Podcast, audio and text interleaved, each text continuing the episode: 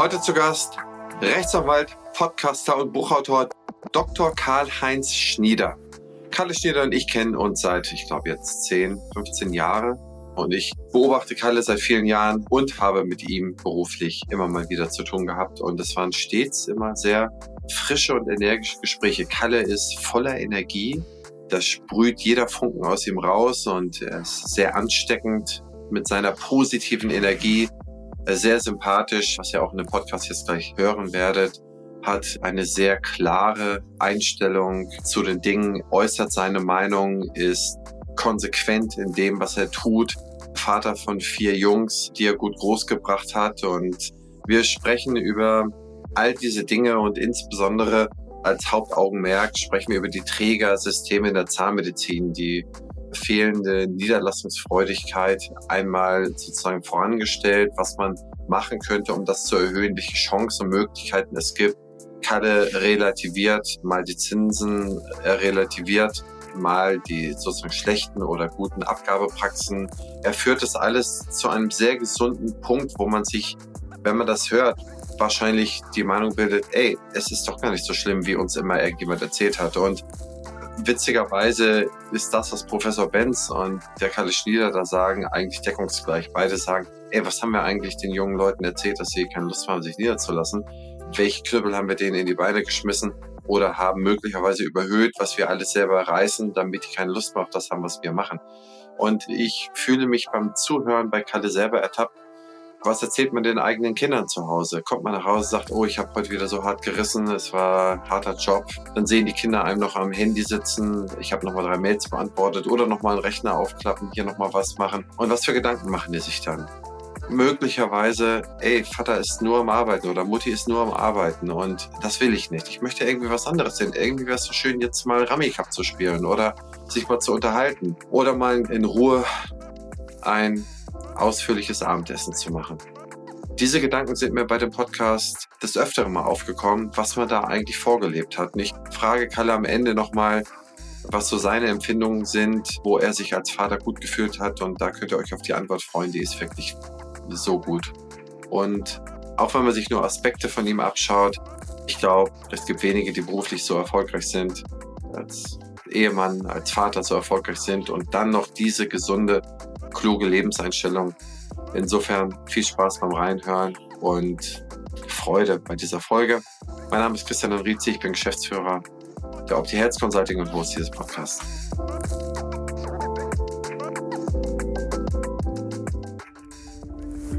Herzlich willkommen zum Praxisflüsterer Podcast Staffel 11 Produktivität und Ressourcenmanagement in der Zahnarztpraxis. Unsere Zahnarztpraxen haben ein Problem. Seit 30 Jahren stagniert die Produktivitätssteigerung.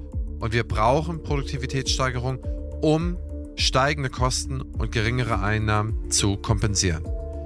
Wir sprechen mit führenden Experten und Expertinnen aus den Bereichen Praxismanagement, Organisation und teilen ihre Strategien. Partner der Staffel ist die BFS. Kalle Schnieder, du bist heute mein Gast und ich freue mich, dass nach so langer Zeit du mein Gast bist und wir mal wieder schnacken. Herzlich willkommen in der Show. Moin Christian, die besten und liebsten Grüße aus Münster, einer der wunderschönsten Städte unserer Republik. Herzlich willkommen, hier scheint die Sonne. Wie sieht es bei dir aus? Ja, eigentlich bin ich auch trockenen Fußes heute ins Büro gekommen. Gestern war ein herrlicher Tag, wir sind Mitte Oktober während der Aufnahme. Heute ist ein bisschen trüber, aber ich glaube noch an den goldenen Oktober und wir hatten ja einen tollen September. Also insofern glaube ich, geht es uns ja eigentlich sehr, sehr gut. Kann ich nur bestätigen. Es gibt, wie gesagt, trotz der angespannten Situation an vielen Stellen dieser Welt, lokal gibt es nichts zu beklagen, nichts zu bejammern. Im Gegenteil, das Leben ist zu genießen und einer der Grundsätze, von dem ich mich auch treiben lasse. Also hier ist alles gut. Danke für die Einladung und als Kollege mehr oder weniger einmal vorbeizuschauen, ist sicherlich eine tolle Geschichte. Ich verfolge deine, deine Podcasts ja schon seit langem auch mit interessanten Themen auch und freue mich dann auch mal bei dir Gast sein zu dürfen. Ja, wir wollen dich mal heute anzapfen. Dein erhebliches Wissen, wir haben ja auch ganz viel schon zusammen gemacht und machen das ja auch stets. Da glaube ich, bist du der oder mindestens einer oder wahrscheinlich der kompetenteste Ansprechpartner zu dem Thema, aber da kommen wir gleich drauf. Ja, uns geht's gut. Da bin ich voll bei dir. Drei Prozent Arbeitslosigkeit. Wir sind im Wohlstand. Wir sind ja hier unsere kleine Oase. Auch wenn wir laut meckern können, ist das nicht alles perfekt, aber uns geht's sehr gut. Und in dem Sinne geht's, glaube ich, auch insgesamt unseren Zahnärztinnen sehr, sehr, sehr, sehr gut. Aber schauen wir doch mal, ob es denen in Zukunft auch noch so geht oder wie man sich bewegen muss. Aber bevor wir ins Thema reingehen, einmal, Kalle, erzähl mal, wer bist du und wo du herkommst, hast du schon gesagt. Also erzähl mal, stell dich mal kurz selber vor.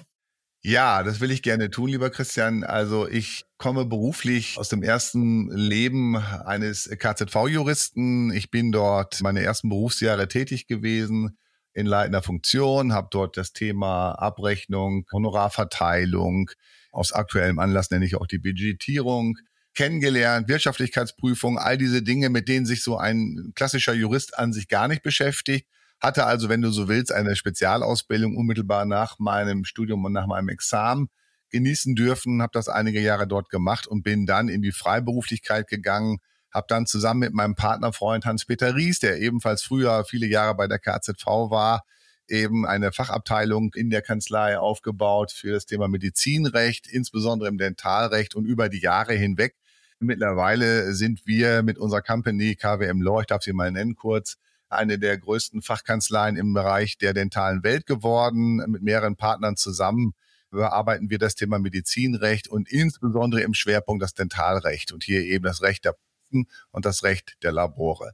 Das ist das eine und da ich ein umtriebiger Mensch bin, der im Grunde sich da permanent auch nach links und rechts bewegt, habe ich dann vor einigen Jahren noch die Mediationsausbildung gemacht, weil ich weiß, dass in unserem Metier viele Dinge außergerichtlich laufen, laufen müssen um dort zu guten Ergebnissen zu kommen und bin auch noch Buchautor und ein paar andere Dinge noch, aber das will ich jetzt alles gar nicht erwähnen. Also bin im Grunde mit Herz und Seele Vertreter der Interessen von äh, Praxen und Laborinhabern und äh, dies seit vielen Jahren mit sehr, sehr großer Freude und viel Spaß. Ja, das stimmt. Eigentlich kann man ja gar nicht an dir vorbeischauen. Ein, zwei Fragen nochmal. KWM Law.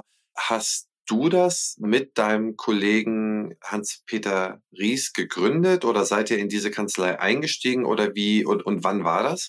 Also das war vor etwas mehr als 20 äh, Jahren, als ich dann Hans-Peter Ries im Hause der KZV traf. Auf der Gegenseite vertrat die KZV, er vertrat einen Kollegen und wir lernten uns kennen. Und dann kamen wir halt zusammen und haben in der Kanzlei, in der er war, eben die Abteilung aufgebaut, haben uns dann nach einigen Jahren herausgelöst aus der Kanzlei und haben uns dann spezialisiert nur noch im Bereich Medizinrecht und mit Hans-Peter Ries zusammen und später mit weiteren Partnern. Ich nenne hier noch den Björn Papendorf, den Björn Stäven, den Sebastian Berg und den Tobias Witte und Ralf Großbölting in Berlin natürlich. Das ist die Truppe um mich herum. Das sind nicht nur liebe Menschen, es sind ausgezeichnete Freunde und Partner geworden. Und wir gemeinsam wuppen dieses mittlerweile recht große Schiff und haben ein Wachstum, was nahezu auch atemberaubend ist. Also im Grunde genommen bedienen wir da die Republik mit unseren Themen, die wir eben vielleicht auch an vielen Stellen besetzen können. Ja, Wahnsinn. Wie viele Leute seid ihr jetzt insgesamt mit Angestellten und mit, ja, also insgesamt in der ganzen Kanzlei, wie viel habt ihr da jetzt? Also wir sind aktuell 25 Rechtsanwältinnen, Rechtsanwälte, zehn wissenschaftliche Mitarbeiter permanent, die uns unterstützen. Dazu kommen dann noch unsere Fachangestellten eben im Bereich Rechtsanwalts- und Notargehilfin. Das sind nochmal knapp 15 Kräfte. In Summa summarum um die 50. Wahnsinn. Also ich glaube, ich kenne keine größere spezialisierte Kanzlei auf Zahnärzte in Deutschland. Gibt es noch jemanden, der ähnlich groß ist wie ihr? Also das ist jetzt schwer zu sagen. Ich habe da nicht den gesamten Marktüberblick. Ich kenne natürlich meine Fachkollegen, aber die haben in der Regel auch nochmal wieder andere Spezialisierungen in das Bereich Arzneimittelrecht oder Krankenhausrecht hinein. Das Medizinrecht hat sich ja über die Jahre hinweg auch nochmal weiter differenziert. Ich glaube, im Dentalbereich sind wir schon führend in Deutschland. Ja, Wahnsinn. Also, umso spannender mit dir mal über die Perspektiven zu sprechen. Wir sind ja hier in der Staffel die Herausforderungen der Zahnmedizin, der Zahnarztpraxis und insbesondere haben wir ein Problem in der Produktivität der Zahnarztpraxen. Das heißt, wir sind auch gegenüber den Arztpraxen beispielsweise in den letzten zehn Jahren ja auch in der Produktivität gesunken. Ich kenne keine andere Branche in Deutschland, die in der Produktivität sinkt und über 30 Jahre sogar nicht in der Produktivität gestiegen. Das ist eigentlich Wahnsinn, führt zu allerhand Problemen, die wir merken, wenn es mal ein bisschen enger wird, ein bisschen knapper wird. Und in den letzten Jahren mit wem kann man da besser drüber sprechen als mit dir oder wir beide zusammen, hat es natürlich erhebliche Änderungen gegeben. Es wurden Trägermodellmöglichkeiten etwas aufgeweicht mit dem ZMVZ-Gesetz 2015, glaube ich, war das. Es gibt da sehr, sehr viele neue Möglichkeiten. Und meine erste Frage an dich ist, kannst du mal ganz grob skizzieren, was für Möglichkeiten es für einen jungen Zahnarzt, eine junge Zahnärztin gibt, sich jetzt, wenn man so will, zu beschäftigen? Also wenn wir in der Phase anfangen nach der Assistentenzeit, also nach der zweijährigen Vorbereitungszeit, ich im Grunde genommen die Reife habe, mich zur vertragszahnärztlichen Versorgung zuzulassen. Das heißt also, ich habe die Vorbereitungszeit abgeschlossen, ich habe eine entsprechende Aberration, bin in Zahnarztregister eingetragen. Dann bin ich in der Lage, ja, im Grunde am deutschen Gesundheitsmarkt im dentalen Bereich teilzunehmen. Will ich die Kassenversorgung oder strebe ich die Kassenversorgung an, benötige ich dafür eine Zulassung oder eben auch eine Genehmigung, wenn ich in die Anstellung will. Das sind so die beiden Möglichkeiten, die freiberufliche Tätigkeit, also einer Zulassung. Das heißt, ich muss zum Zulassungsausschuss, der ist wiederum paritätisch besetzt und der lässt mich dann, da habe ich einen Anspruch drauf, einen Rechtsanspruch drauf, der lässt mich dann zur Vertragsleistungsversorgung zu. Ich bin dann selbstständiger Zahnarzt und kann dann im Grunde genommen in meiner Praxis freiberuflich arbeiten, alleine oder aber auch in einer Kooperation. Und da gibt's verschiedene Formen, da können wir vielleicht nochmal drauf eingehen. Aber zunächst einmal habe ich die Weichenstellung, Anstellung, Privatzahnarzt oder Vertragszahnarzt zu werden. Das sind so die drei Möglichkeiten, die ich im Grundsatz habe in meiner Zeit als Rechtsanwalt mittlerweile über 20 Jahre habe ich mal gezählt, ungefähr 23 Gesundheitsreformen erlebt. Die meisten davon waren Finanzreformen. Wenige waren Strukturreformen, aber auch einige dabei. Du hast es gerade das ZMVZ genannt, was ja seit einigen Jahren auch möglich ist, sich eben in gewisser Weise zu vergesellschaften. Das ist schon eine Palette an Möglichkeiten, mich zu betätigen. Von daher gesehen ist es oftmals eine Auswahlentscheidung, um da vielleicht einen Punkt gleich mal zu setzen. Ich erlebe bei jungen Zahnärzten, Klammer auf, Zahnärztinnen vor allem auch immer wieder eine gewisse Unkenntnis der vorhandenen Möglichkeiten. Also man glaubt immer, ich muss in die Freiberuflichkeit, ich muss in eine Situation mich hineinbegeben, die mich im Moment möglicherweise überfordert, die auch im Moment nicht zu meiner privaten Situation passt. Dass wir aber verschiedenste Möglichkeiten haben, in der Teilzeit zu arbeiten oder auch in einer Teilpartnerschaft zu arbeiten, diese Möglichkeiten, dieses gesamte bunte Spiel ist vielerorts leider nicht bekannt, sodass dann oftmals diese Situationen entstehen, Abschreckungsmomente oder auch Verweigerungshaltung. Also nach dem Motto, ich mache das nicht, ich gehe auch viel später in die, in die Freiberuflichkeit oder auch gar nicht. Das sind dann so Momente, wo wir dann oftmals denken, Mensch Leute, es gibt verschiedene Möglichkeiten. Informiert euch doch mal darüber und lasst euch mal die Palette aufzeigen. Und von da bin ich ja ganz dankbar, dass wir heute darüber sprechen können. Okay, spannend. Also auch wenn man jetzt, jetzt mal auf das aktuelle GKV Finanzstabilisierungsgesetz geht, dann sprechen wir hier nicht über eine Strukturreform, sondern wir sprechen hier um eine Refinanzierungsmöglichkeit eines komplett aus dem Rahmen gelaufenen, ich sag mal, Gesundheitskostenträgerapparates, wenn man so will. Also das nur mal kurz zur Differenzierung. Darauf können wir vielleicht am Ende noch mal einen kleinen Schwenk eingehen. Aber gehen wir mal auf die Strukturreform per se zu sprechen. Das heißt, bis zum Jahre 2015 war es nicht möglich, was zu tun. Also äh, geh da mal rein, was bis dahin möglich war und was seitdem sich geöffnet hat an Möglichkeiten für die Zahnärztin. Ja, ich gehe sogar noch weiter zurück. Also bis in die 90er Jahre hinein gab es das Modell des angestellten Zahnarztes gar nicht. Also wenn ich in die GKV-Versorgung wollte, musste ich mich zulassen. Punkt. Das ist die Ausgangssituation gewesen. Vor diesem Hintergrund haben wir auch sehr, sehr viele Praxen am Markt noch, die im Grunde genommen so richtig äh, aus Überzeugung nicht freiberuflich tätig geworden sind, sondern sie mussten es werden, weil es keine andere Möglichkeit gab. Dann hat man den angestellten Zahnarzt etabliert in seiner verschiedensten Ausführung, volltags, halbtags, dreivierteltags, ist das also heute bis hin zu vierteltags möglich. Ich kann also meine Angestelltenzeit auch entsprechend dosieren ist dann zusätzlich geschaffen worden und die Anstellung als Zahnarzt erfolgt bei einem freiberuflich Tätigen oder bei einer Kooperation, Klammer auf, überwiegend Gemeinschaftspraxis oder heute auch bei einem MVZ. Das sind dann die Möglichkeiten, die ich habe, wenn ich nicht sofort die Freiberuflichkeit anstrebe. Wenn du mich fragst, was ich als Empfehlung mal geben würde oder welchen, welchen Weg ich einem jungen Zahnarzt vorschlagen würde, würde ich natürlich sagen, die Anstellung ist ein approbates Mittel um im Grunde die berufliche Tätigkeit in, da erstmal hineinzukommen, aber auch möglicherweise künftige Partner kennenzulernen, auszuprobieren, in so ein Probearbeitsverhältnis zu gehen, um dann später zu entscheiden, Freiberuflichkeit ja oder nein. Wo wir gerade von der Zukunft sprechen, die BFS ist eines der führenden Health-Tech-Unternehmen auf dem deutschen Gesundheitsmarkt. Was ich besonders spannend finde, ist ihr Digital Health Dialogue. Hier werden die Gesundheitsthemen der Zukunft aufgelistet und gemeinsam diskutiert. Auch ich bin dabei und stelle meinen Gästen daraus Fragen, wie zum Beispiel, wie wird die Digitalisierung dein Arbeiten verändern oder wie ticken die Patienten und Patientinnen von morgen. Mach mit und trage deinen Teil dazu bei, die Digitalisierung patientenfreundlich und praxisnah zu gestalten, damit die Medizin von morgen zum Vorteil für alle wird. Zu finden ist diese unter meinebfs.de-dhd. Ich wiederhole, meinebfs.de-dhd. Du möchtest deine Karriere und oder deine Praxis auf das nächste Level bringen, dein betriebswirtschaftliches Know-how verbessern und dabei völlig flexibel bleiben? Beim Fernstudium zum Dental Manager werden euch alle relevanten Inhalte zu BWL, Marketing, Hygiene und Co. vermittelt. Das Fernstudium ist vollständig digital und IHK-zertifiziert. Das ist einmalig in der Dentalbranche. Das Fernstudium ist sowohl für Zahnmedizinerinnen als auch für zahnärztliches Fachpersonal geeignet. Alle Informationen zum Dental Manager findest du unter www.dentalmanager.online. Den Link findest du wie immer in den Shownotes. Ein passendes Ergänzungsformat zum Praxisflüsterer ist Küste und Kiez mit meiner Co-Host Dr. Anne Heitz. Wir beantworten Fragen in 15 bis 20 Minuten und immer und stets Dienstag früh in eurem Podcast-Player. Ihr Charme, mein Gepolter. Ich glaube, das ist unterhaltsam. Hört doch einfach mal rein.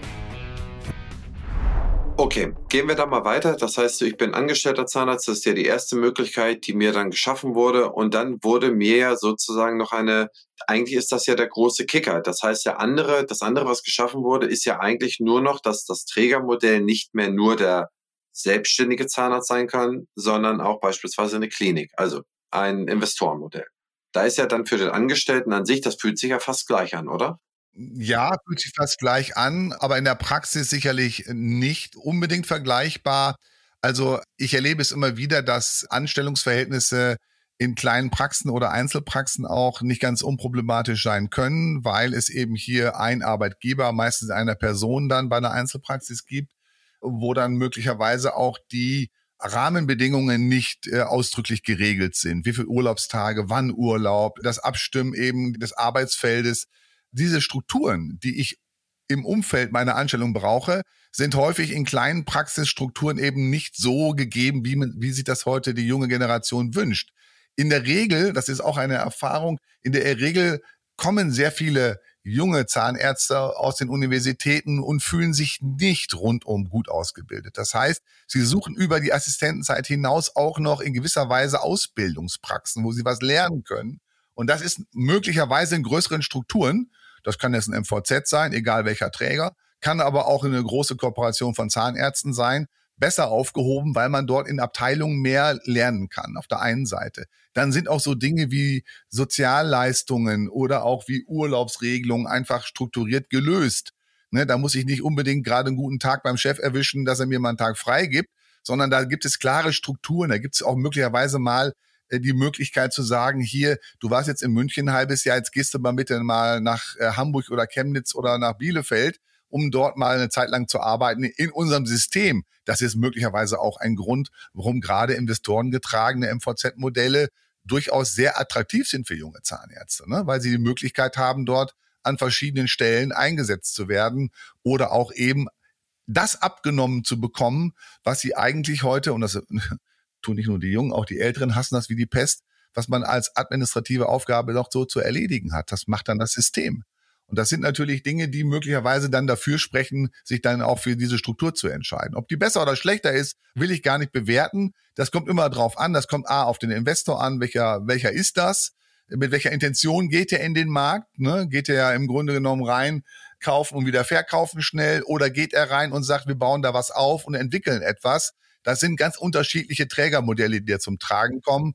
Genauso wie es Praxen gibt, wo ich junge Leute rein empfehlen kann und andere wiederum, wo ich sage, geh da raus. Letztes Beispiel war eine junge Zahnärztin, die in einer Stuttgarter Praxis angestellt war in ihrer Assistentenzeit. Sie hat ein halbes Jahr nur Zahnstein entfernt.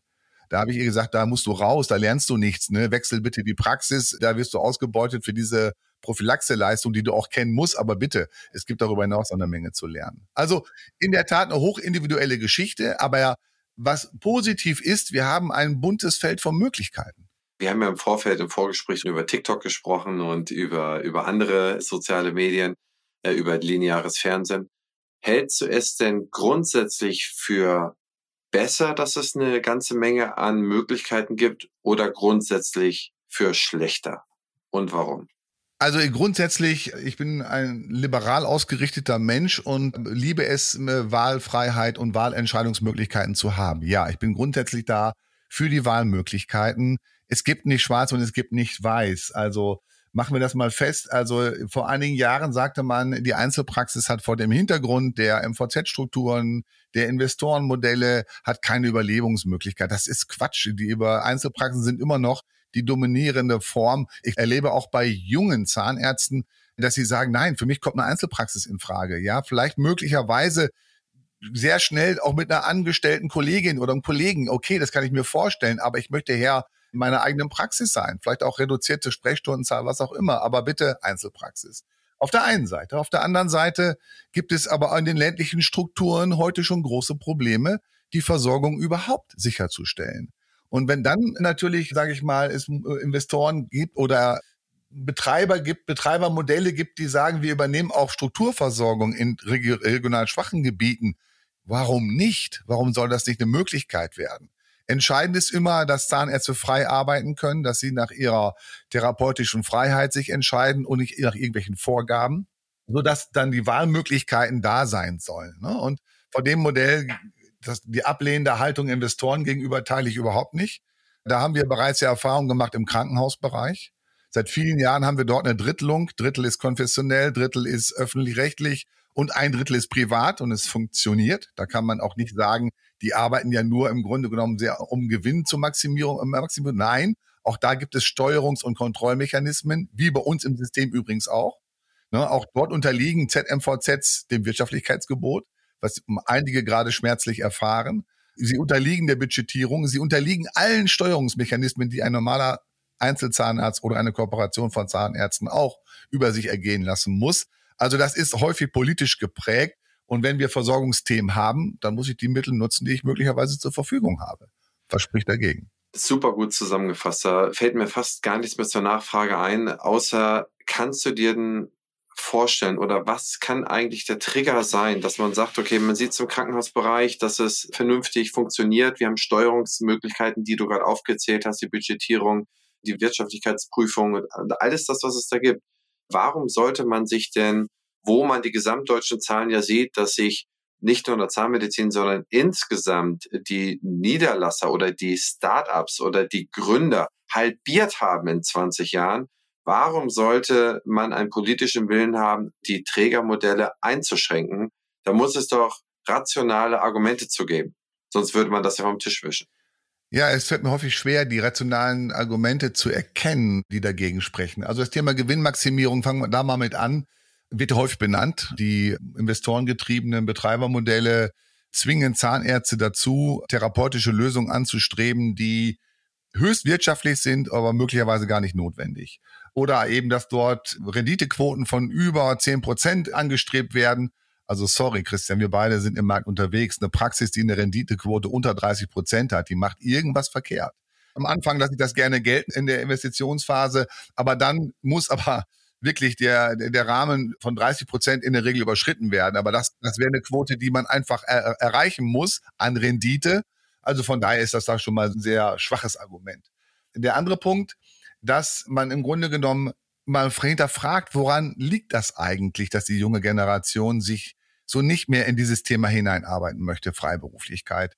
Umfragen haben ergeben, dass einer der Hauptgründe, warum sich die junge Generation nicht mehr in die Freiberuflichkeit bewegen will, welcher ist? Was glaubst du? Bürokratie, Personal? Nein, nein.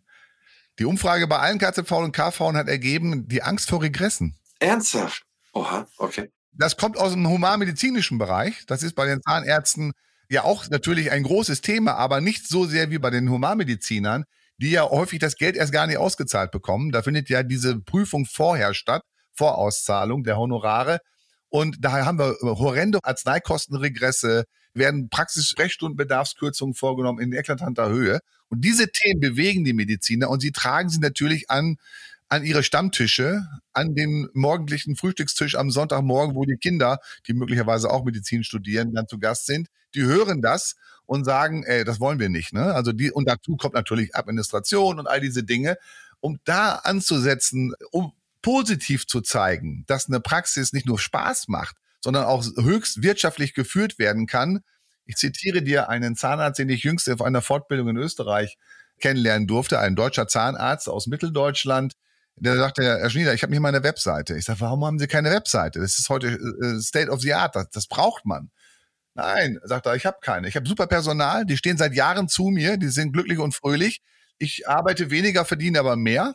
Ich habe kein Problem mit der Budgetierung. Ich meine, ich habe den Mann sofort vergattert für ein Podcast-Thema, ist ja klar, ja. Aber der war so positiv, sagte, mir geht's blendend und ich brauche keine Webseite. Ich habe Patienten genug und auch die, die ich haben will. Wow. Also es gibt diese Situation und da da hinzuschauen und Botschafter des Berufs zu werden, so nenne ich das häufig, wenn wir Botschafter werden unseres Berufes, des Rechtsanwalts, des Beraters etc., ja, dann finden wir auch Leute, die uns folgen wollen. Und wenn wir dauernd abschrecken und sagen, nein, der mieseste Beruf, die Budgetierung bringt mich um, ich gehe morgens nicht mehr in die Praxis. Ich will diese Themen nicht kleinreden, um Gottes Willen. Das sind große Themen, die wir auch bearbeiten müssen. Aber wenn ich ein Hauptthema habe, dann drehe ich das doch möglicherweise um und versuche dann daraus das Positive zu ziehen. Und wenn meine Praxis eben nicht so läuft, wie ich mir das vorstelle, na gut, dann braucht es eben Berater, wie du einer bist, wie ich einer bin und sonstige Leute, die sich in dem Markt im Grunde genommen auskennen und dann versuchen, das Schiff in die richtige Richtung zu bringen. Funktionieren tut das. Ja. Das, was du sagst, ist super sympathisch. Und ich höre da den Professor Benz sprechen. Er sagt dasselbe. Er sagte, ich zitiere, was haben wir bloß an den Mittagstischen unseren jungen Leuten erzählt, dass sie keine Lust mehr auf diesen Beruf haben, auf das sozusagen möglicherweise von Start an das erfolgreichste Startup aller Zeiten oder das einfachste zumindest. Wir haben eine Durchschnittsrendite von 32,3 Prozent, ja. Also vor, vor Gehälter natürlich, aber äh, also vor meinem eigenen Inhabergehalt. Aber das, was du sagst, finde ich wahnsinnig sympathisch. Wir haben einen tollen Beruf. Man kann da sehr viel Geld verdienen und es macht sicherlich sehr, sehr große Freude, sich niederzulassen. Aber für die, die es dann partout nicht wollen oder die vergrätzt wurden oder das, was du erwähnt hast, die Statistik kenne ich nicht, aber ich finde, das ist großartig, wenn man das so krass benennen kann, dass die Angst vor Regressen hat, denn nichts leichter ist doch wegzumachen durch ein klügeres, nachhaltigeres und vorausschauenderes System, was den Leuten wieder mehr Zuversicht oder mehr, ich sag mal so, mehr Sicherheit dort gibt, was die Honorare angeht. Ja, das muss doch machbar sein. Ich hätte immer gesagt, so Personal, denn wir sehen ja, wir haben ja überall äh, krasseste äh, Labor Shortage, wie man so schön sagt, also Personalmangel und wir haben Rückgang an Behandlungsstunden, wir haben Einschränkungen an Behandlungszeiten. Das hätte ich eher gedacht, dass es da so ein bisschen sozusagen die dunklen Wolken aufziehen lässt. Aber du hast ja versucht, Argumente zu bringen, warum man dagegen sein kann. Letztendlich hast du nichts gesagt, was man nicht irgendwie sauber regeln kann. Kann man beispielsweise das Gutachterwesen stärken, dass man gewisse Sachen, wenn man da einen Verdacht hat, dass man sagt, okay, hier gehe ich näher rein. Oder wenn sich irgendwelche Muster, wie gesagt, mehren oder zeigen, gehe ich daran. Mit der AI kann man doch mittlerweile so viel, wenn man das auf dem Datenträger liegt, kann man doch so viel durch Machine Learning gucken, ist da irgendetwas Schematisches drinne, was ich so nicht will und ich gehe dazwischen. Das heißt, eigentlich spielt die Technik und die Zeit und die Möglichkeit, so etwas zu regeln, doch in die Hände der Regulatoren, das auch anders zu regeln und nicht nur zu sagen, ihr dürft nicht so behandeln oder ihr dürft nicht so in dieser Art behandeln äh, oder in dieser Trägerschaft behandeln. Wäre das nicht irgendwie ein besserer Kompromiss, den man dann vielleicht gehen könnte? Christian, wenn ich darf, darf ich noch einmal, noch einmal den Schwenk zurück machen zu der Situation, warum oder andersrum, es gibt eine, eine große Zurückhaltung junger Zahnärzte, sich äh, niederzulassen, sich in die Freiberuflichkeit zu geben. Wir haben festgestellt, ein großes Thema ist die Administration. Ein Thema ist die Work-Life-Balance, wobei die heute in der Freiberuflichkeit gut unterzubringen ist. Da, da will ich gar nicht, da will ich nochmal gesondert drüber sprechen. Aber ich mache dir jetzt mal ein Beispiel, wie man aus einem sehr negativen Thema etwas für die Praxis gewinnen kann, um dann da eine andere Aussage zu kriegen. Das Thema Regress ist eines der Hauptpunkte, die junge Zahnärzte, die häufig davon betroffen werden. Sie starten ihre Praxen, sie legen los, sie haben an der Uni gelernt, wie man behandelt. Sie behandeln und rechnen ab natürlich. Sie wissen nicht, dass man nicht bei jeder Füllung eine Anästhesie abrechnen darf nach dem Wirtschaftlichkeitsgebot, sondern je nach Prüfungsgremien zwischen 1, 1 äh, zu 3, 1 zu 2,5. Also das ist so die Verhältnismäßigkeit, die man unter Anwendung des Paragraphen 12 Wirtschaftlichkeitsgebot im Grunde genommen mal ansetzen darf. Ich nehme jede Wirtschaftlichkeitsprüfung und da sind wir, das darf ich vielleicht sagen, sehr hoch spezialisiert in diesem Thema. Das kann in Deutschland, können nicht sehr viele Anwälte. Aber ich nehme jede Wirtschaftlichkeitsprüfung zum Anlass, mir die Abrechnung der geprüften Praxis genauer anzuschauen. Wir haben häufig die Situation, da sind Überschreitungen bei einzelnen Gebührenpositionen weit über 100 Prozent. Deswegen kommen die in die Prüfung rein. Dann kommt der Prüfantrag, dann kommt ein Regress, was häufig viel zu früh geschieht. Ich finde, das Thema Beratung, Hinweise geben, Empfehlungen an solche Delinquenten, die geprüft werden, ist viel wichtiger, als gleich zu kürzen. Aber dann kommt die Kürzung und dann schaue ich mir die 100-Fall-Statistik genau an und stelle fest, da habe ich zwar Überschreitungen bei bestimmten Positionen, häufige Positionen, UZ, BMF und Anästhesien, OPGs, alles das wird häufig sehr, sehr viel gemacht, gerade bei, bei jungen Praxen. Und dann schaue ich mir aber an, dass bei anderen Positionen erhebliche Unterschreitungen sind. Dass der Fallwert gerade mal im Schnitt liegt und wo ich dann denke, Leute, ihr lasst viel Potenzial liegen. Das heißt, ihr habt zwar Überschreitung auf der einen Seite, aber wenn ihr es im Grunde umstellt, habt ihr, wenn man das dann im Grunde genommen relativiert, ein großes Honorarpotenzial vor euch liegen, was ihr doch gar nicht ausgenutzt habt.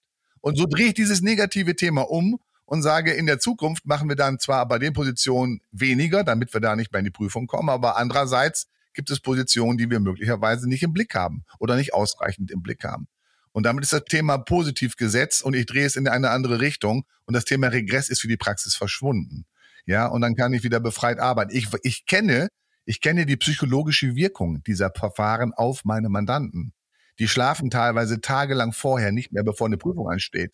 Da sitzt ein Gremium mit äh, erstmal ja die Prüfungsstelle, aber in der zweiten Instanz sitzen dann dort vier Kassenvertreter, vier Zahnärzte, vorweg nochmal der Vorsitzende plus KZV-Angestellte. Da setzt man sich erstmal mit seinem Karteikasten ans Ende des Tisches. Das ist kein Vergnügen an der Stelle. Ne? Also stressbehaftet. Aber diese Situation eben, wie gesagt, zu durchlaufen, um daraus das rauszuziehen für meine Praxis, um dann die nächsten Jahre Ruhe zu haben, ist ein positiver Faktor, ein Lernfaktor, den ich mitnehmen kann. Und dann ist es eben so, deswegen, vielleicht war das auch, oder das ist die Motivation gewesen, ein Buch über dieses Thema zu schreiben, um gerade junge Zahnärzte zu motivieren, sich doch in die Freiberuflichkeit zu bewegen. Ich mag es nicht, wenn der Sicherstellungsauftrag an die Krankenkassen übergeht. Das mag ich überhaupt nicht, weil das ist nicht die, eine Versorgungsverbesserung. Das droht nämlich durchaus. Wir haben bei der KV die Situation, oben im Saterland, das ist ganz weit oben im Norden, kurz vor Ostfriesland, da hat die KV eine Praxis übernommen, die keinen Nachfolger fand. Ne, also dass die KV, damit das bloß nicht irgendwie in die Krankenkassen fällt, macht das die KV, zumindest eine Zeit lang, bis sie jemanden gefunden haben. Ich möchte die jungen Zahnärzte gerne motivieren, in die Freiberuflichkeit zu gehen, weil ich das aus Überzeugung für eine sehr, sehr gute und sehr effektive und hochqualitative Möglichkeit halte, die Versorgung da im Grunde genommen sicherzustellen. Und deswegen auch dieses Buch eben auf dem Erfahrungsbericht mehrerer tätiger Zahnärzte fußend, um die jungen Leute dahin zu führen. Macht euch irgendwann, das kann ja auch später sein, nach einer bestimmten Zeit, macht euch irgendwann selbstständig, allein oder mit mehreren gemeinsam. Die Modelle haben wir, ob in einer Gemeinschaftspraxis, ob in einem ZMVZ. Übrigens, wenn du, du merkst, ich werde langsam warm, ja. Das Thema ZMVZ ist ja komplett politisch überlagert. Wir haben im Moment circa 1400, 1500 ZMVZs. Was schätzt du denn, wie viele davon in Trägerschaft eines Investors sind? 600, 500? Ja, knapp 500, also zwischen 400 und 500. Das heißt, der Rest, die überwiegende Zahl ist in der Hand von Zahnärzten. Dieses Modell ist also kein investorengetragenes Modell, es ist ein zahnarztgetragenes Modell und es bietet darüber hinaus auch fantastische Möglichkeiten. Jetzt schweife ich so ein bisschen in das Thema ab, dass wir das Thema haben Nachfolgefindung. Finden eines Nachfolgers ist für viele Praxen ein großes Thema für die KZV und kann man völlig überraschend, gibt es jetzt eine Abgabewelle der Babyboomer.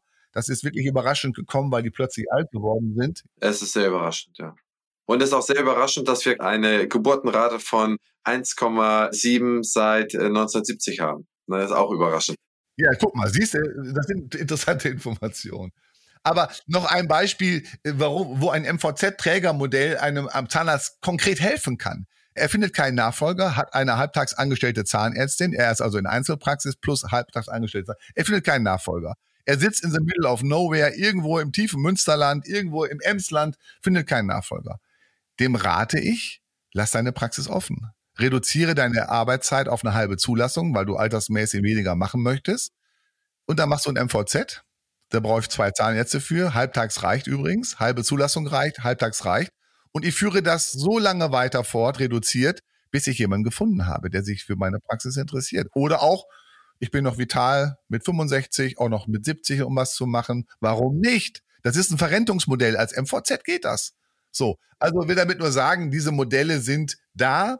Wir müssen sie nutzen. Und äh, ja, wir brauchen Motivationskampagne für die jungen Zahnärzte. Ich fordere immer die Älteren auf zu sagen, Leute, ihr habt euren Beruf über Jahrzehnte gut gemacht versucht auch Mentoreigenschaft zu übernehmen für junge Zahnärzte. Führt die an das Thema ran, wo sie Sorge haben, dass das nicht funktionieren kann, vor der Administration, vor dem Thema Abrechnung und all diesen Dingen. Das wäre doch vielleicht eine Möglichkeit, da etwas fördernd und unterstützend zu werden. Das, was ich immer sehe, ist, dass ein großes Problem ist, und das sagen mir auch sehr viele Junge, dass so viele Praxen, die zur Abgabe stehen, einfach nicht mehr aus deren Sicht so weitergeführt werden können. Und wenn man in die Zahlen schaut, dann sieht man, ab 50, wenn der Praxisinhaber 50 ist, geht die Investitionsquote signifikant äh, fallend runter wie so eine heiße Kartoffel, die man in der Hand hält. Und die Reparaturquote geht hoch.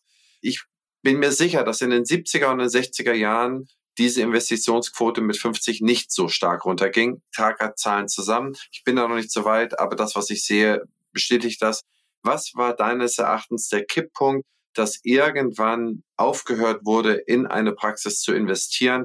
Und sie, wie mein geschätzter Kollege Stefan Helker gestern in Late Night Show sagte, es wird häufig als Unternehmenseigentümer zwei Kunden werden da gesehen, zwei Kundentypen. Einmal der Patient, beispielsweise in Bezug auf eine Zahnarztpraxis, und der andere Kundentyp ist der Nachfolger. Das heißt eigentlich, ich habe zwei Kunden. Mein Nachfolger, mein Patient, ja, für den ich eigentlich dieses Objekt in Schuss halte, dieses Schiff sauber mache. Du bist dann genug dabei. Was ist dein Bauchgefühl? Warum wurde aufgehört, irgendwann zu investieren?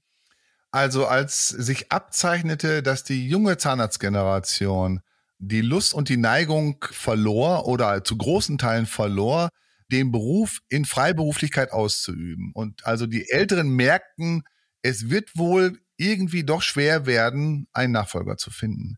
Also bei all denen, die, sag ich mal, schon relativ früh wussten, da kommt jemand aus der Familie, aus dem bisherigen Mitarbeiterstamm, der meine Praxis übernimmt, die haben sich immer bemüht, das Schiff auf modernsten Stand zu halten.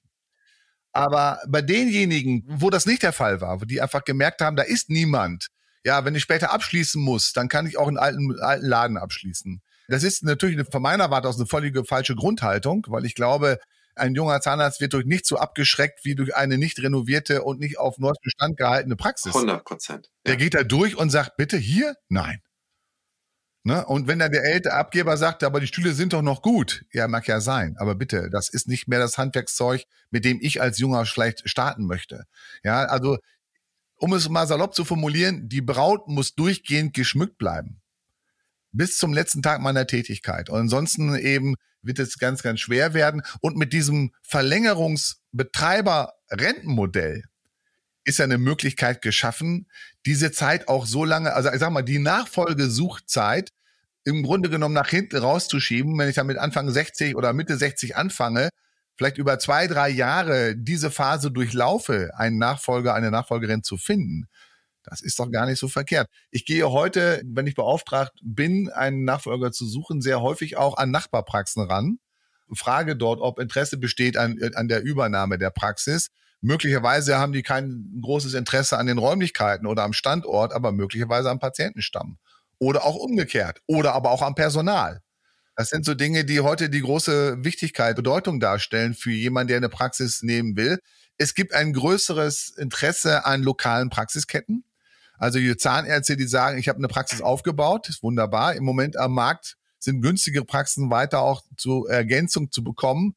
Ich ergänze mich. Noch ein Standort A, B, C dazu in meinem Umfeld, für mich auch gut handelbar. Ich kann Personal flexibel einsetzen. Ich kann Patientenströme mehr oder weniger in meine Schwerpunktbereiche lenken, um dort auch im Grunde effektive Maschinen auszunutzen. Digitalisierung, Stichwort. Das sind alles so Dinge, die auch Tension sein können, so etwas zu machen. Warum nicht? Ne? Ja, ich glaube, das, was du schilderst, A, dieses ZMVZ-Modell, wo ich dann wirklich als Verrentungsmodell die Möglichkeit habe, länger zu arbeiten. Ich glaube, das hält einen ja auch frisch zufrieden, auch wenn man vielleicht so ein bisschen die Lust verloren hat über die Zeit. Aber ich glaube, das ist eine selbsterfüllende Prophezeiung, dass man die Lust verliert. Wenn man nicht mehr investiert, wenn man irgendwann nicht mehr auf Messen geht, wenn man sich irgendwann nicht mehr irgendwie mit Leuten austauscht. Ich glaube, was ist da Henne und was ist da das Ei? Ist die Henne, ich glaube, es gibt keinen Nachfolger, deswegen mache ich nichts mehr, ja. Und dann gibt's auch keinen Nachfolger. Das heißt, ich glaube, wir haben uns in so einen kleinen Teufelskreis. Ich bin der Meinung, du hast recht, denn wir sehen ja in diesen dynastischen Nachfolgepraxen, bin 100% bei dir, ich sage es auch immer wieder, da wo Söhnlein oder die Tochter an irgendeiner zahnmedizinischen Fakultät studiert, da wird weiter investiert, immer. Da kannst du die Uhr nachstellen. Ja? Die Praxen sehen aus in Schuss, weil immer der Glaube sehr hoch ist. Aber ich glaube, mir soll mal einer von all den Hörern mal sagen, dass eine top geführte Praxis, wo immer investiert wurde, die mit 65, wenn der Inhaber, Inhaberin 65 oder 66 oder 63, 60 ist, die kein Nachfolger hat finden können. Die möchte ich sehen. Eine Top-Praxis, die Investitionsquote nur beibehalten hat, die der Inhaber, die Inhaberin mit 35, 38 Lebensaltersjahren hatte. Wenn die noch weiter behalten wurde, dann gehe ich fast jede Wette ein, dass diese Praxis einen Nachfolger findet. Und deswegen glaube ich an dieser selbsterfüllenden Prophezeiung, da müssen wir mal dieses Mirakel, diese düstere Legende, die müssen wir da, glaube ich, mal zerschlagen. Denn diesen Nicht-Nachfolger, den holt man sich dadurch ein, dass man nicht mehr investiert. Und deswegen ist das zuerst da gewesen, meine ich. Völlig richtig, sehe ich genauso, unterstütze ich komplett. Dazu braucht eine moderne Zahnarztpraxis ein gut funktionierendes Netzwerk um sich herum, ein Netzwerk von Kollegen und Kolleginnen natürlich auf der einen Seite, ein Netzwerk von artverwandten Praxen, also Beispiel, ich bin CMD-orientierte Praxis, brauche ich also Zuweiser, die kommen nicht von meinen Nachbarpraxen, sondern die kommen von anderen Ärzten möglicherweise. Die müssen aber wissen, dass ich das mache. Also ein Hausarzt, der nicht weiß, dass nebenan der Zahnarzt da ein Spezialist ist oder sich damit beschäftigt, wird keine Zuweisung vornehmen, sondern der wird das einfach gar nicht wissen, was CMD ist. Punkt.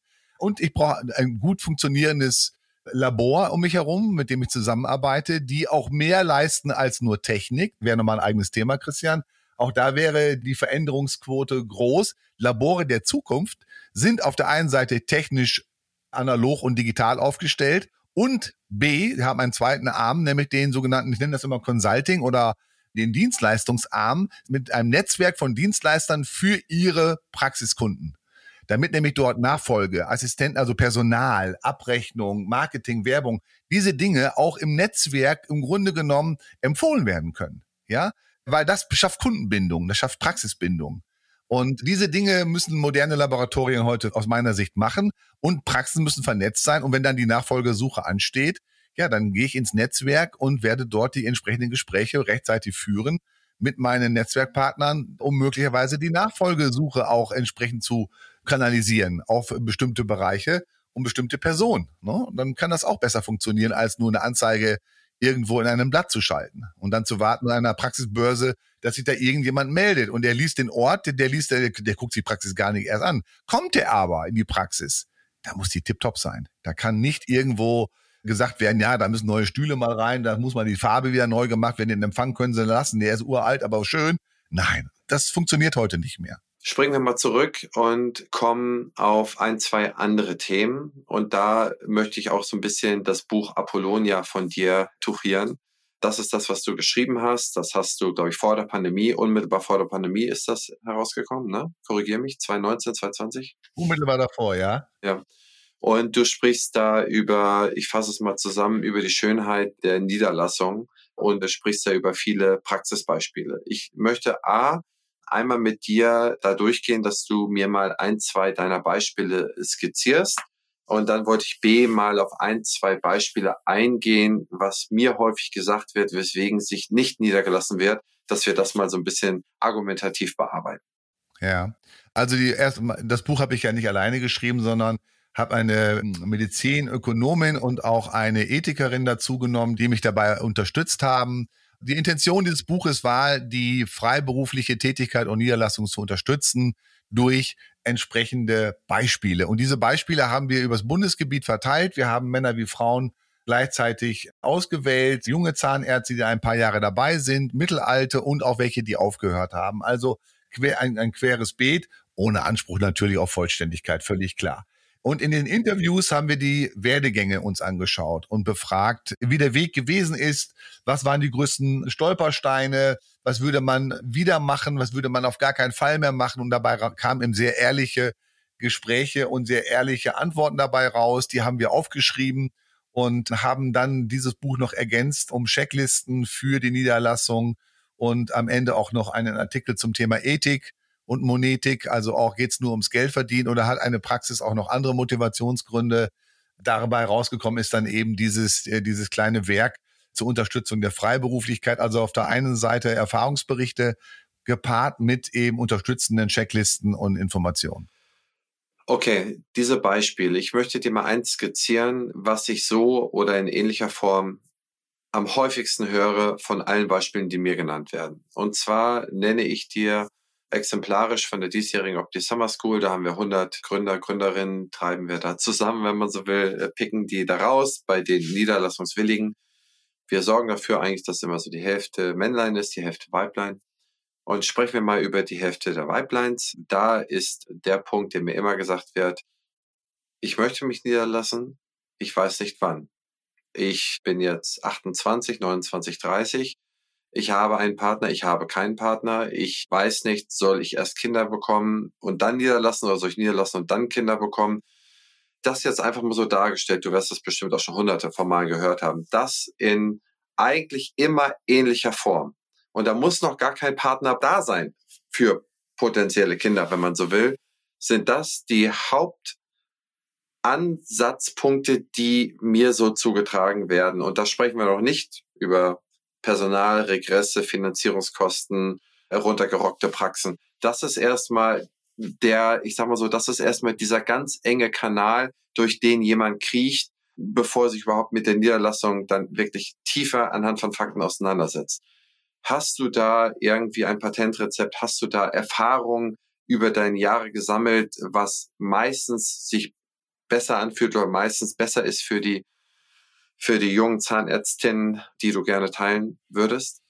Oh, also Patentrezept ist sicherlich schwierig. Vielleicht die Erfahrung eines äh, Familienvaters gepaart mit der langjährigen Erfahrung eines Fachanwalts. Es ist dann die richtige Zeit für die Niederlassung, wenn mein Bauch und mein Herz mir das sagt. Und nicht, wenn die Umstände möglicherweise passend sind. Das ist wie mit dem Kinderkriegen. Wann ist die richtige Zeit? Während des Studiums auf gar keinen Fall, vorm ersten Examen, vorm zweiten Examen, nach dem Hausbau. Also die Zeit ist nie richtig, es passt nie optimal, das gibt's nicht, sondern im Grunde genommen, man hat den Herzschlag und man legt los. Es ist ja auch nichts für die Ewigkeit. Also, wenn ich eine Praxis gründe und ich baue sie auf und dann plötzlich, äh, sag ich, mal, ich baue sie auf oben bei dir im Norden, im wunderschönen Norden, und dann verliebe ich mich und mein Partner sitzt in München und ich muss mich verlagern. Ja Gott, dann wird dann möglicherweise nach Möglichkeiten gesucht, diesen Praxisstandort wieder an jemand anders zu übertragen. Und dann gehe ich nach München und mache da was Neues auf. Es gibt Gründer, die fangen mit 55 an, eine neue Praxis aufzumachen, weil sie von ihrem Partner getrennt haben, also beruflichen Partner. Es ist jetzt Gründerzeit. Natürlich vor zwei Jahren war es noch günstiger, da waren die Zinsen im Keller. Jetzt sind sie etwas gestiegen. Aber Christian, schau in unsere Zeit zurück. Ich habe damals zu siebeneinhalb Prozent meinen Praxiseinstieg finanziert. Und dann wird mir entgegen, ja, da gab es vier Prozent Zinsen. Ja, aber ich hatte kein Geld für Zinsen. Ne? Ich hatte nur Geld für Schulden. Also ich hatte, hatte Schulden, aber kein Geld. Also die Zeit war nie richtig. Und von daher gesehen, ich glaube, wenn man sich davon losmacht, dass es im Grunde eine Entscheidung für die Ewigkeit ist. Es ist keine Entscheidung für die Ewigkeit. Es ist die Entscheidung für, für die Form der Tätigkeit. Ich bin Freiberufler, ob in München oder Hamburg. Ob fünf Jahre in Hamburg und fünf Jahre in München ist auch egal. Das ist die Grundentscheidung. Der, der Rest findet sich und wird im Grunde vom Markt aufgenommen. Ich würde jedem jungen Zahnarzt sagen, mach dir überhaupt keine Sorgen vor einer Praxiszukunft in eigener Hand, weil du hast genug zu tun. Wir haben die Abgabewelle mit wenig Nachfolgern. Wir haben die Feminisierungswelle, wo man sagt, das ist eine Zahl, die kommt von der Bundesanstalt für Arbeit. Tausche ich einen Zahnarzt aus gegen eine Zahnärztin, geht die angebotene Sprechstundenzeit um 20 Prozent zurück. Das bedeutet jetzt, diese große Austauschwelle, die jetzt kommt, führt in der Summe dazu zu weniger Sprechstunden, die angeboten werden. Das bedeutet, die, die aufhaben, haben genug zu tun. Wir haben dann eine Einwanderungswelle und so weiter. Also ich will damit sagen, es ist Gründerzeit. Und zwar im Norden, im Süden, im Westen. Und wenn es auch partiell nur dort mal ist, weil mich dann mein Privatleben woanders hintreibt oder Planung woanders hintreiben, ja, dann ist das so. Ne? Dann äh, wird nach Lösungen gesucht. Es ist nicht unlösbar. Das, das muss man mal deutlich sagen. Also ich möchte da wirklich den Mut machen, diesen Weg zu gehen. Es kann eigentlich nicht schiefgehen. Da, wo schief geht, gibt es sehr spezielle Gründe in der Regel. Danke für das Wort speziell. Genauso sehe ich es auch. Ich sage mal immer, das sind immer ganz, ganz besondere Situationen, in denen so etwas schief geht. Anfang der Woche gelesen, nach dem Zweiten Weltkrieg durchschnittliche Darlehens, also Investitionsdarlehensrate in Deutschland über alle Zeiten 4,9 Prozent. Über alles durch. Das heißt, du hast damals im Durchschnitt zu viel und jetzt liegen wir mitten auf dem Durchschnitt. Ne? Das muss man ja auch mal sagen. Und du hast absolut recht. Die Abgabepraxen, die von warmer Hand an warmer Hand weitergereicht werden, die sehen wir aktuell momentan so, was ich bei 40 Cent auf den, auf den Euro von vor anderthalb, zwei Jahren. Ja, das heißt, das, was ich jetzt an Zinsen mehr bezahle, hallo, es ist Gründerfestival. Man kann auch sieben Prozent theoretisch bezahlen, man bezahlt effektiv. Pack das mal in eine Excel-Liste rein, über 15 Jahre sehr, sehr viel weniger, als was man einen, wenn man so will, sehr, sehr viel äh, exorbitanteren Preis bezahlt. Das ist an der Börse so, das ist überall so. Warum sollte es bei den Praxen nicht so sein? Ein Erfahrungsbericht aus dem Buch heraus war, dass einer der Interviewten sagte, als ich ihn dann fragte, ich sage, was würden Sie heute anders machen oder was, was haben Sie vielleicht sogar verkehrt gemacht? Er sagte mir dann, Herr Schnieder, ich hätte eigentlich viel früher anfangen sollen, bestimmte Leistungen zu delegieren, die ich selber gemacht habe. Ich habe Sonntagnachmittags Rechnungen geschrieben wo ich gesagt habe, okay, man kann auch sich erholen und Golf spielen oder sonstige schöne Dinge machen Sonntagnachmittags, aber keine Rechnung schreiben. Das war falsch. Und er hätte sich früher auch hier und da professionelle Berater gewünscht oder nehmen sollen, die ihm also die Wegbegleitung geliefert haben, weil viele Dinge an der Uni nicht gelehrt werden, wie Personalführung, wie Entwicklung der Praxis und auch Krisenmanagement. Und gerade Frauen überfordern sich regelmäßig nach meiner Erfahrung, Schatz, ich bin jetzt zwar Vater von vier Söhnen, aber erlebe nun mal auch in der Praxis, äh, dass dort ein hoher, ein hoher Anspruch gegen sich selbst gerichtet wird. Nach dem Motto, ich muss fehlerfrei arbeiten und darf, äh, darf auch nichts verkehrt machen. Dinge werden sehr schnell persönlich genommen, wenn sie nicht richtig gut laufen. Und da glaube ich, dass es sehr, sehr sinnvoll sein kann, sich wirklich professionelle Coachings an die Seite zu nehmen, um diesen Weg dann eben gemeinsam zu gehen. Ne? Also Administration delegieren, den Beruf konzentriert ausüben und dann wirklich sich auch da hier und da äh, professionelle Hilfe zu bedienen, das ist, glaube ich, ein ganz wichtiger Faktor. Ja, ne, super Punkte. Also wir sind sowas von einig, super Punkte. Auch wenn man die Fortbildungsstatistiken anschaut, 90 Prozent der Fortbildung wird in medizinischer, ja, ich sage mal so medizinischer Exzellenzsteigerung ausgegeben. Ne, wie lege ich die Naht besser? Wie mache ich die Treppe noch mal ein bisschen genauer? Wie äh, mache ich die Endo noch mal ein bisschen besser? Wie hole ich mir das nächste KFO oder, oder Implantologie-Curriculum ins Haus? Aber genau die Sachen, die du beschreibst. Wie geht richtiges Delegieren? Was ist das Mindset, um, um eine Führungsperson zu sein? Wie kann ich Fehlermanagement sauber machen? Das sind eigentlich diese Leadership-Themen, diese Führungsthemen. Nehmen wir im Erweiterten auch nochmal Abrechnung oder Abrechnungssystematik und vielleicht so ein bisschen juristisches, dass man so ein bisschen Bescheid weiß über seine Rechte und Pflichten natürlich auch. Das halte ich für sowas von entscheidender in dem Verhältnis 10 zu 90, wie es jetzt ausgeführt ist, eher bei 40 zu 60 oder 35 zu 65. Und ich glaube, wir haben, glaube ich, eine goldene Zeit vor uns. Und lieber Kalle, ich bin schwer begeistert. Eine letzte Frage habe ich nochmal. Du bist Vater von vier Söhnen, wie du gerade sagst. Was sind die Dinge, die du versuchst, deinen Kindern beizubringen, deinen Söhnen beizubringen? Und wo hast du das Gefühl, ein guter Vater gewesen zu sein? Also ich mache das ja nicht alleine, sondern mit meiner lieben Frau. Übrigens, die vier stammen alle von der, von der einen und der gleichen Frau, mit der ich heute immer noch sehr verliebt zusammen bin. Wir haben eins, glaube ich, gemacht. Wir haben unseren Kindern immer die Wahlfreiheit gelassen, das zu tun, was deren Motivation und deren Herzensangelegenheit ist. Das war ein ganz wichtiger Punkt. Das habe ich in meiner Jugend anders erlebt, nicht persönlich. Meine Eltern haben mir sehr viel Freiraum gelassen, sondern ich erlebte das bei meinen Freunden und in der Nachbarschaft, dass eben Eltern ihre Kinder in eine bestimmte Richtung versucht haben zu treiben. Das haben wir ganz unterlassen. Das ging sogar so weit, dass ein sehr musikalischer und künstlerisch begabtes Kind von uns unserem Rat gefolgt ist, das doch auch dann im Studium zu verwirklichen, sondern BWL studiert hat, wo wir gesagt haben, was willst du mit BWL? Ja, Papa, das ist mal erst vernünftig und danach gucke ich weiter. Danach schaue ich dann immer noch, ob ich was künstlerisch mache. Also diese Freiheit zu gewähren, das zu tun. Und sie sind alle in Berufen angekommen, wo sie sich sehr glücklich schätzen, wo sie sehr gerne unterwegs sind und auch sehr erfolgreich sind. Sie gehen alle ihren Weg mit großer Zufriedenheit. Und Christian, wenn die Kinder sagen, wo fahrt ihr denn nächste Mal in Urlaub, können wir ein paar Tage kommen, dann hast du alles, alles richtig gemacht. Kostet ein Vermögen, aber es gibt, es gibt nichts Größeres. Also ich finde, das ist einfach ein großes Zeichen für eine erfolgreiche Erziehung, die wir dann gemeinsam hingekriegt haben. Oh ja, das ist ein super Punkt. Das ist super. Wenn Sie immer noch zum, in Urlaub mitkommen wollen, außerhalb des Teenageralters, wie alt sind denn deine vier Jungs? Ja, der älteste ist 35 und dann geht's runter bis 25. Wir sind früh angefangen, ja, ja, wir sind früh angefangen, immer zur Unzeit. Das erste Kind kam vom ersten Examen, das zweite Kind kam vom zweiten Examen, völlig unpassend. Aber wir haben es gemeinsam hingekriegt und es hat viel Spaß gemacht. Und heute ist man noch nicht Methusalem, wenn die Kinder groß sind. Also auch das nochmal ein Aufruf. Aber man kann nicht alles selbst machen. Ja, ich glaube auch, es verklärt sich so eine Situation, dass man immer glaubt, okay, es ist gerade nichts da, das Konto ist leer, wie soll ich das machen? Ich weiß noch nicht, wie ich die nächste Reparatur bezahle, aber jeder unterschätzt eigentlich seine eigene Leistungsfähigkeit, wenn es denn soweit ist, dass man nachts auch ein, zwei Mal aufstehen kann. Es kommen wieder Zeiten, wo man durchschläft, ja. Also ich glaube, Angst ist ein ganz, ganz schlechter Berater und ich merke immer, je jünger man ist, desto angstloser und risikobereiter ist man und je älter man wird, desto mehr Risiken sieht man und das hat gute Dinge und schlechte Dinge. Als ich Anfang 20 auf der Autobahn gefahren bin, ich habe nichts gesehen. Ne, ich habe gesehen, okay, ich kann hier langfahren. Und jetzt gucke ich, okay, das, äh, das Kennzeichen ist aus Litauen. Da habe ich doch neulich in ZDF gesehen, die müssen 48 Stunden durchfahren.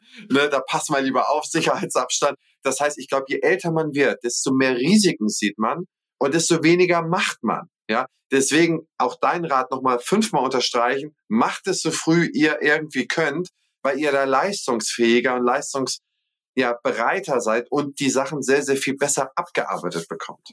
Und der Rat oder die Empfehlung in unsere Generation hinein, wir dürfen nicht unterschätzen, welche Vorbildfunktion wir für die jungen Menschen haben. Bewusste und unbewusste Wahrnehmungen. Man wird beobachtet von den jungen Menschen. Wie verhalten die sich? Wie ist deren Weg gewesen? Was haben sie erreicht? Leben sie für ihren Beruf oder gehen sie nur zur Arbeit? Ja, ist es deren Herzensangelegenheit oder ist es ein Abarbeiten? Das spürt man. Und in, von dem Hintergrund lasst uns positiv über das sprechen, was wir gerne tun. Und ich hoffe, wir tun das gerne, was wir machen, ob das nun in der Praxis oder in der Kanzlei ist. Und dann kommt das auch positiv über. Nicht ohne Grund bin ich mit Partnern umgeben, die alle ihren Beruf unheimlich gerne ausüben. Und nicht ohne Grund haben wir einen derart hohen Zulauf an jungen, jungen Nachwuchskräften, die gerne bei uns arbeiten. Das tun sie deshalb, weil wir es transportieren können, dass wir unseren Beruf gerne ausüben. Rechtsanwalt, Autor und Podcaster-Kollege Dr. Karl-Heinz Schnieder. Lieber Kalle, Wahnsinn. Ich bin schwer begeistert von deiner tollen, positiven und bejahenden Einstellung für unseren Beruf und für dich als Familienvater und ich sag mal so für die ganze Gesellschaft, die man hier so vertritt oder die man da mitreißen kann. Und ich glaube, da können sich alle eine Scheibe von dir abschneiden in jeglicher Hinsicht. Ich bin sehr, sehr dankbar, dass du dir die Zeit für uns genommen hast. Ich habe auch Danke zu sagen, lieber Christian. Es hat viel Spaß gemacht. Bis zum nächsten Mal. Wenn euch diese Folge gefallen hat, dann hinterlasst doch eine positive Bewertung bei Spotify und iTunes. Da würde ich mich sehr darüber freuen. Und es hilft dem Algorithmus. Das funktioniert nämlich so. Es wird, je mehr Bewertungen drin sind, auch Leuten ausgespielt, die den Podcast nicht hören.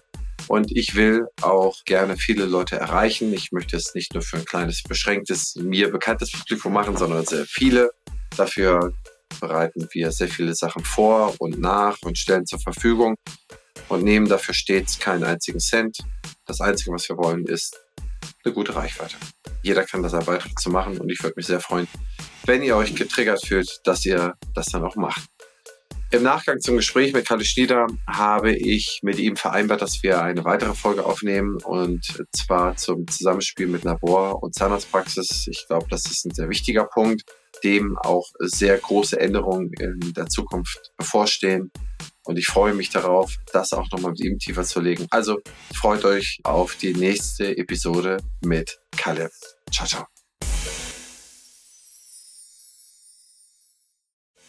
Dieser Podcast ist eine Produktion der Opti Health Consulting GmbH. Inhalt und Redaktion unterliegen der Verantwortung von Opti.